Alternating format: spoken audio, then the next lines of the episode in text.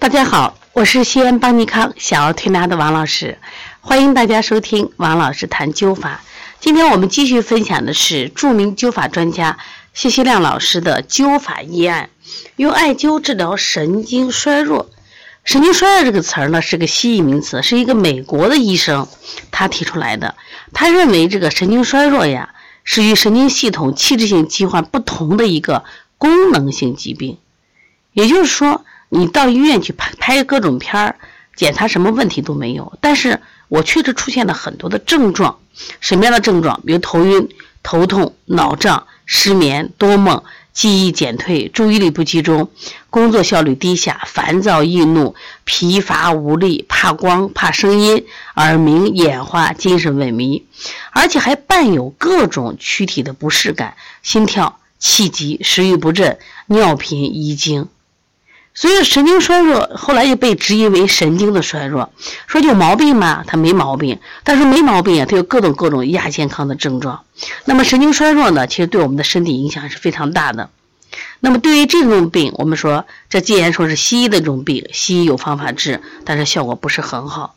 那么用艾灸能治好吗？我们看看谢老的案例，非常精彩啊。患者王某，女，六十二岁，初中毕业。原籍是河南，因为生活困难，在十八岁的时候来到了山西，住在霍山西路的半山区。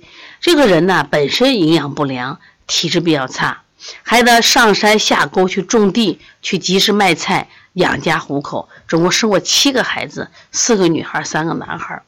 住的是土窑洞，受风寒潮湿，所以说他三十多岁就有了这个。神经衰弱，四十多岁的左右的时候，他周身关节疼、失眠、乏力，多种亚健康症状，不断的吃药。到五十岁的时候，这个症状更加加重了，他失眠、急躁、关节疼、怕冷，每到秋冬怕风，经常感冒。他的大儿子呢，开有医院，有条件，就是西医医院，经常输液吃药不断，也不见效果，他非常的痛苦，严重的时候呢，痛不欲生。后来呢，他就是通过电话来咨询，哎，用灸行不行？艾灸大椎、足三里，但是他灸的比较少，也间断，所以没有明显的效果。到了零八年下半年的时候，病情严重了，就去一些大医院，临汾、太原、北京大医院去检查，也没有发现明显有什么病，但是症状呢依然是严重，就是生活的幸福指数几乎是没有了。二零零八年十一月来诊，他的病情属于。风寒的湿痹，阴阳俱虚，阴阳两虚，就改用重直接灸。我们前面讲的都是轻直接灸，重直接灸它的灸量要达到。我们前面一直讲的七到九壮，三到五壮，这个时候量大。取穴大家记下来啊，也是用的大椎、关元、足三里，用大艾柱。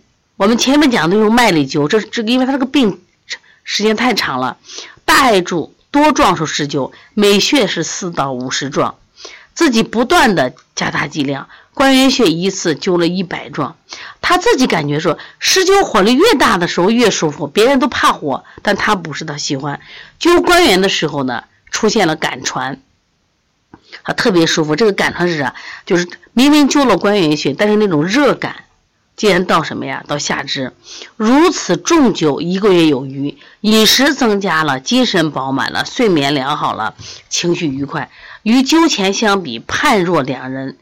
俩虫子对生活也充满信心，人舒服了吗？过去不断的吃中药，每次四五十剂，各种成药，每天都吃，不断的输液，每次连输几十瓶。自灸了以后呢，他所有的药全停了。二零零九年一月份来信汇报情况。说不仅痊愈，而且呢，关键是身体舒服了。他不断的向亲属和邻居宣传灸法的好处，而且还教别人。很多人也开始用艾灸做保健疾病。在这里想说明什么？用灸法治疗疑难的病啊，需要循序渐进，日久才能见功。像这个患者刚开始灸的时候，灸的量少，而且不能坚持，所以效果不明显。后来用较大的艾柱。多壮数施灸，每穴达四到五十壮，本人就感觉到感传强烈，要求加大剂量。关元穴一次达到一百壮，说灸了几个月以后效果非常的好。所以现在神经衰弱症啊，已经是影响我们现代人生活的一个病了。有毛病没到医院去，一检查哪都好着了，但是症状很明显呀，因为他睡不着呀，他胸闷呀，他气短呀，他记忆力下降呀。像这种亚健康病，你记住用灸法效果很好，因为我们知道艾草，我们称为纯阳之草，在借助于火力，就人体温暖了，经络畅通了，其实这些毛病都会消失了。所以不要小小看这一根草。其实过去我们对草的认知是野火烧不尽，春风吹又生。